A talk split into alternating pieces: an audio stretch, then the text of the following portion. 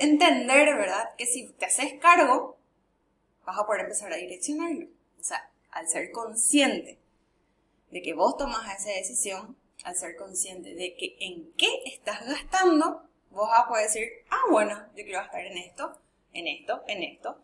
Acá me gustaría ahorrar un poquitito más, en esto me gustaría no volver a gastar, etcétera, etcétera. Es una elección. Elegí vos cómo querés gastar ese dinero. Bienvenida a Finanzas con Lucy. Soy Lucy Duarte, asesora de finanzas. Y en este podcast quiero que conozcas cómo mejorar tus finanzas de forma práctica y llevarte bien con el dinero. ¿Te animas a descubrir juntas lo divertido del mundo de las finanzas? Créeme, tu bolsillo te lo va a agradecer. Cinco pasos para dominar tus finanzas sin usar Excel. Bienvenida a un nuevo episodio de Finanzas con Lucy. Hoy vamos a hablar de mi nueva guía gratuita, que en la descripción vas a poder descargarla, donde vamos a seguir 5 pasos para poder dominar tus finanzas de una buena vez. Y la pregunta sería, ¿por qué sin Excel? ¿Cómo es posible dominar las finanzas sin Excel? ¿Por qué? Porque tienes que hacer un análisis antes de empezar a usar el Excel, porque es muy probable que el Excel sea como una especie de enemigo, sea como algo que todavía no te estás amigando, o hay excusas, no hay constancia, no hay disciplina. Entonces tenemos que entender qué es lo que hoy te está frenando. ¿Qué, ¿Qué está pasando que no puedes lograr esa tranquilidad financiera que querés, esa libertad financiera que querés? Entonces, para mí es muy importante que primero puedas ser consciente por qué realmente no puedes lograr esta libertad o tranquilidad financiera. ¿Cuáles son las trabas que encontrás en el camino cuando tenés que hacer tus registros, cuando tenés que tomar decisiones, cuando tenés que pagar cuentas? Entonces así, al entender qué es lo que está pasando, y también encontrar motivadores que te ayuden a poder lograr ese, ese trabajo que hay que hacer, yo creo que realmente vas a poder derribar la barrera y poder avanzar hacia tus sueños. Así que bueno, vamos con, con nuestra guía, pero antes es muy importante que definas cuál es tu intención. ¿Qué quiere decir eso? Siempre que vamos a hacer algún eh, trabajo, algún ejercicio, algún programa, algún curso, lo que fuera, tenemos que definir por qué voy a hacer esto. O sea, cuál es mi objetivo por tomarme el tiempo de hacer esta guía, de responder estas preguntas, de hacer estas tareas. ¿Por qué? Porque eso me va a ayudar a mí a que yo pueda definir, bueno, mi intención con esto sería, bueno, por fin entender qué es lo que me pasa con el dinero, em, de por ahí poder empezar a cumplir mis objetivos, poder amigarme a usar el Excel, pueden ser millones, va a ser de vos para vos. Así que me encantaría que definas primero cuál es esa intención y también que te preguntes o que a lo largo de este proceso vayas descubriendo cuáles son las frases que siempre te decís cuando toca ver números.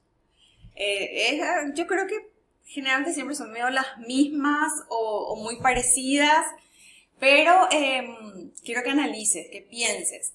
Cuando tenés que ver números, cuando tenés que pagar cuentas, ¿qué te decís? ¿Cuáles son esas frases? Toma nota registrá, anotá, eh, por ejemplo, puede ser no tengo tiempo, me olvidé, em, para hacerlo trabajo, o no sé, podría ser, ay, ¿cómo no hago para cuentas? Parece que me quedo pobre, eh, no genero la cantidad de dinero que quiero, o sea, pueden ser un montón de quejas, generalmente son quejas. Entonces, la idea es que cuando aparezcan estas frases, las vayas registrando y que vuelvas a esta intención que escribiste para que te impulse a seguir. Para eso es la intención, justamente para que vos puedas decir, no, yo quiero avanzar, yo me propuse hacer esto por esta razón, entonces tu intención te va a ayudar a seguir. Bueno, primer paso, mentalidad. Muy, muy importante cuando hablamos de finanzas. Tus prioridades. ¿Qué vas a elegir? Te voy a contar un secreto. Que no sé si es un secreto, yo sé que en el fondo lo sabes, pero como que no terminamos de asimilar que es realmente así. Vos elegís a dónde se va tu dinero. Vos elegís en qué querés gastar tu dinero. O sea, el dinero no se gasta solo. Son decisiones que uno va tomando y así el dinero se va gastando. Así de sencillo. O sea, gastes bien o gastes mal, el dinero se va porque tenés que tenés necesidades, tenés que vivir, tenés gastos, tenés una casa, eh, tenés que mantener seguramente a alguien, tenés que mantenerte a vos misma, si tenés familia, si tenés hijos, tus padres. Un montón, un montón de formas de que el dinero se vaya. Lo mismo también tu negocio, seguro tenés salario, pago proveedores, etcétera, etcétera. Entonces, aunque no te hagas cargo de tus finanzas, esas cuentas van a seguir ahí. O sea, te guste o no te guste, a fin de mes hay que pagar cuentas. Capaz en otros momentos del mes también, eh, dependiendo de qué servicio sea o qué obligación sea, pero van a seguir estando ahí. Entonces, bueno, este primer desafío es tomar conciencia de que vos elegís a dónde se va tu dinero, o sea, vos así, es tu responsabilidad de nadie más. Entonces, eh, entender, ¿verdad? Que si te haces cargo, vas a poder empezar a direccionarlo. O sea, al ser consciente de que vos tomas esa decisión, al ser consciente de que en qué estás gastando, vos vas a poder decir, ah, bueno, yo quiero gastar en esto, en esto, en esto. Acá me gustaría ahorrar un poquitito más, en esto me gustaría no volver a gastar, etcétera, etcétera. Es una elección. Elegí vos cómo querés gastar ese dinero. Bueno, para eso te puede ayudar, por ejemplo, a definir algunas prioridades, por ejemplo, cuáles son tus objetivos, que eso siempre yo estoy comentando, creo que en casi todos los episodios siempre estoy hablando de los objetivos. Es súper importante definir cuáles son tus objetivos personales, tus objetivos laborales, del hogar, de la familia, si tienes algún estudio que quieres hacer, alguna formación que te gustaría también complementar, si querés, lo que, lo que fuera, o sea, ¿qué querés lograr? Entonces, eso te va a ayudar también a definir tus prioridades. También, cuando hablamos un poquito más del negocio, empezar a pensar más profundamente en, cuáles son tus objetivos de ganancia, cuánto dinero querés ganar con tu negocio, o sea, si tipo, quiero X. Y finalmente ese número no te tiene que dar miedo, al contrario, tiene que ser un gran incentivo. También otra pregunta que te puedes hacer, ¿cuáles son los gustos que te gustaría darte sin culpa. O sea, me voy y gasto en paz. Hace poquito subí a las redes sociales el blogcito que creé que se llama Cosas que quiero comprar. Y una persona me puso, pero ¿por qué tengo que comprar un iPhone 15 si yo lo necesito? Y mi cabeza decía, ¿vos leíste realmente el post? Porque el post que hice, compra cosas que necesitas, que, que son así vitales en tu vida y puede ser también para darte los gustos, o sea, no está mal que te des los gustos, pero tengo que ser consciente, yo estoy haciendo esto para aparentar, para realmente darme un gusto, realmente necesito, o puede ser un gusto y realmente necesito. Entonces yo analizo por qué tomo las decisiones de compra que yo estoy, que estoy haciendo. O sea, no es que hago más por hacer o porque, porque sí, o sea, porque hay plata y gasto. No, no funciona de esa manera. O sea, es muy importante que cada gasto tenga un porqué y un para qué. Y también que sientas que no te, o sea, no, no es que yo tengo un iPhone 14 y lo utilizo muchísimo para trabajar y no me siento culpable y para mí también fue un gusto, o sea, fue, o sea, como que para trabajar y un gusto. Y no tengo por qué darle explicaciones a nadie y eso no está mal. No, no es que yo tengo que estar justificándome porque yo hice esta compra o dejé de hacerlo, sino que yo soy consciente de por qué la hice cuándo lo hice y cuánto me costó. Y lo pude pagar. Entonces ahí es donde tenemos que entender que esos gustos que nos damos no están mal. Tenemos que tomar la decisión de forma consciente y todo bien. Bueno, y hablando más también del negocio, ¿cómo te gustaría que esté posicionado tu negocio? ¿Cómo te gustaría trabajar con tu equipo? ¿Cuál es tu visión? ¿Cómo te ves de acá, no sé, a 5, a 10 años? ¿Qué, qué, qué, qué te esperas de, de tu vida laboral? El paso número dos son tus prioridades. Bueno, ya entendimos con el paso uno que vos elegís a dónde dónde se va tu dinero. O sea, tipo, es tu decisión, vos elegís. Entonces ahora en el segundo paso, como ya elegiste ya, te sabes en qué gastar, bueno, ¿cuáles son las cinco cosas que de verdad te querés comprar?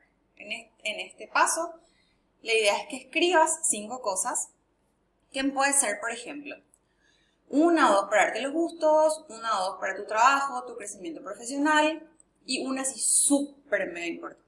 Puede ser lo que sea. O sea, acá son, son vos y tus finanzas, nadie más. Eh, pero sí es muy importante que establezcas un orden de prioridades. O sea, ¿cuál es la uno? la 2, la 3, la 4 y la 5. Entonces así vas a poder ser consciente de esas prioridades y también te invito a que seas súper consciente elaborando esta lista. O sea, que no sean más así cosas porque sí, sino que sean realmente prioridades. En el paso número 3, vamos a salir del, de lo habitual, como se dice. Bueno, cuaderno de sueños, una gran herramienta para este paso. Hace un diario de gastos, un journal, journal, nunca sé cómo decir la palabra en inglés. Bueno, me cuesta un poquito introducir el inglés a mi vocabulario, no estoy acostumbrada. Bueno, es entre paréntesis. Bueno, este diario te va a servir para registrar lo que gastaste, ya sea en la semana, en el mes, de la forma que a vos sea más práctico, pero no tanto de números, sino de cómo te sentiste. O sea, si eso que pagaste te generó tranquilidad, te generó frustración, cómo te sentiste, y explicar bien cada sentimiento. O sea, no sé, por ejemplo, sentí culpa porque esta semana me fui, no sé, dos veces a la peluquería. ¿Y por qué sentiste culpa? ¿Y por qué eh, no había necesidad y un día en realidad me sentía mal y no necesitaba ir a lavarme el pelo en la peluquería? Pongo así, totalmente random la idea. O eh, pagué, mi, pagué una cuenta de la oficina y así como que me sentí frustrada. Y ahí, ¿por qué te sentiste frustrada? Entonces empezar a analizar. O no me hizo feliz o me hizo súper feliz, estoy re contenta de este gasto, entonces vamos todavía. Entonces, ir analizando cada gasto, qué sensación me genera, y más que nada para que después te pueda decir, esto queda, esto no queda, esto me gustaría mejorar, esto me gustaría que fuera de esta manera, etcétera, etcétera. El cuarto paso, esta palabra sí ya me aprendí, el vision board. Bueno, hacer un vision board de deseos, o sea, poner por categorías todo lo que te gustaría lograr este año. O sea, que sea como, no importa que no, hay cosas que no, no, conmigo una mía hace poquito, no todos los sueños se cumplen en un año. Pero sí está bueno que estén y que sigan estando. Para mí, por ejemplo, la casa propia siempre fue un sueño desde hija chiquitita. Y fue algo que se cumplió hace dos años. O sea, tipo, tengo 30 y algo. 38 creo que cumplió este año. Bueno. Entonces, ponerle que 30 años capaz estuvo en mi, en mi vision board todo bien, porque sigue siendo un incentivo para mí, seguía siendo un incentivo para mí que eso esté en mi vision board. Entonces, entra a Pinterest y empecé a divertirte con las imágenes, porque en serio uno empieza con Pinterest, es lo que no, no, no se acaba nunca. Y pone por categoría, familia, lo que sería el trabajo, la profesión, relaciones, ya sea relaciones de pareja, de amistad, em, cualquier otra relación, puede ser una relación laboral también personal como yo me quiero sentir, salud, de por ahí, no sé, ejercicio, vitalidad, fuerza, puede ser también em, más conexiones, em, algo más espiritual, depende de cada una. Eh, amor, hogar, viajes, crecimiento laboral, personal, etc. Creo que son casi todas las categorías que deberían ser, pero si me faltó alguna, contame y agregar.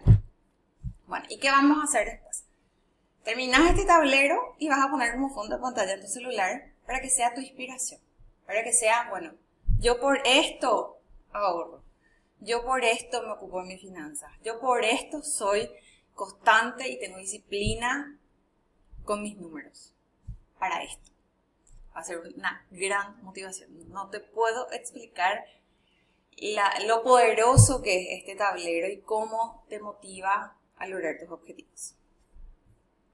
Y el último punto, el 5, el paso número 5, sería tener herramientas. O sea, necesitas herramientas constantemente para estar mejorando con tus finanzas, porque es como que con el crecimiento laboral también, que si obviamente tu objetivo es ir creciendo con tu profesión, con tu negocio, siempre vas a necesitar más herramientas, así como que siempre. Entonces, para eso te doy, obviamente, yo las herramientas, que pueden ser mi podcast, este podcast, el canal de YouTube, donde hay un montón de contenido de valor.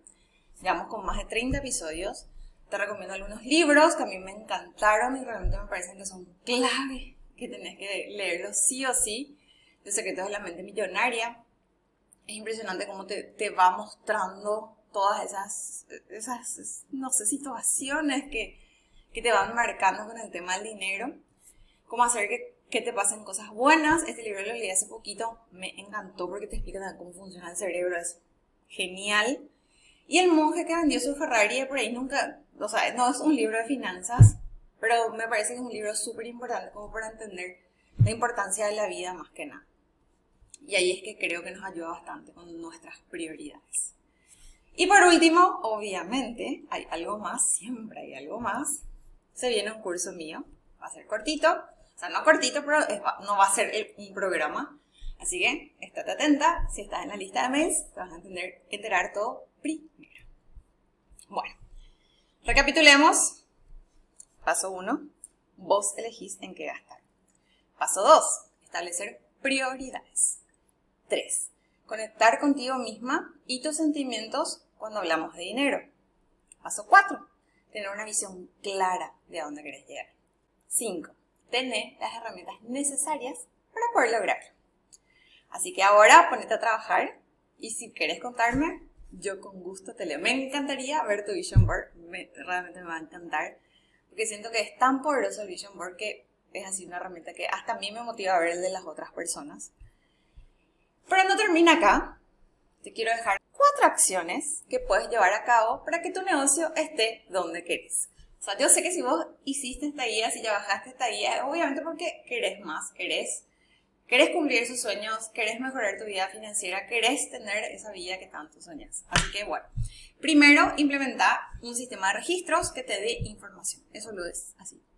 Clave, impresionante cómo la información nos ayuda a tomar decisiones nos da eh, reportes, eh, analizamos situaciones, meses, años, o sea, así tipo, no sé, te cambia la vida cuando puedes ver cuánto facturaste en un sistema, así tipo, genial. Y si no en un sistema que sea en Excel, que sea en un cuadro, no importa dónde, pero lo importante es que esté hecho, que vos puedas responder, sí facturé esto, sí gasté esto, sí cobré esto. Sinceramente es maravilloso tener y poder ver esta información. Segundo, Objetivos a corto, mediano y largo plazo del negocio y personales siempre con plazo, con monto, acciones para lograr. Yo quiero esto. Bueno, ¿qué tengo que hacer para lograrlo? ¿Cuándo? ¿Cuánto me va a costar? Tercero, presupuesto y control cada mes. No hay historia. Sinceramente, no hay historia con ese tema. Cuarto, pensa en tu futuro. ¿Estás ahorrando? ¿Estás invirtiendo? ¿Estás pensando en tu jubilación? Enfócate en tu vision board, enfócate en eso que querés. ¿Cómo lo vas a lograr? De vos depende. Ahora sí, con esto cerramos esta guía y estate atenta que próximamente se viene mi nuevo curso. Gracias por estar del otro lado. Nos reencontramos en el próximo episodio. Si quieres recibir más info, anotate a mi lista de mails ingresando a mi web www.lucianaduarte.com, Luciana con 12 y seguime en las redes sociales.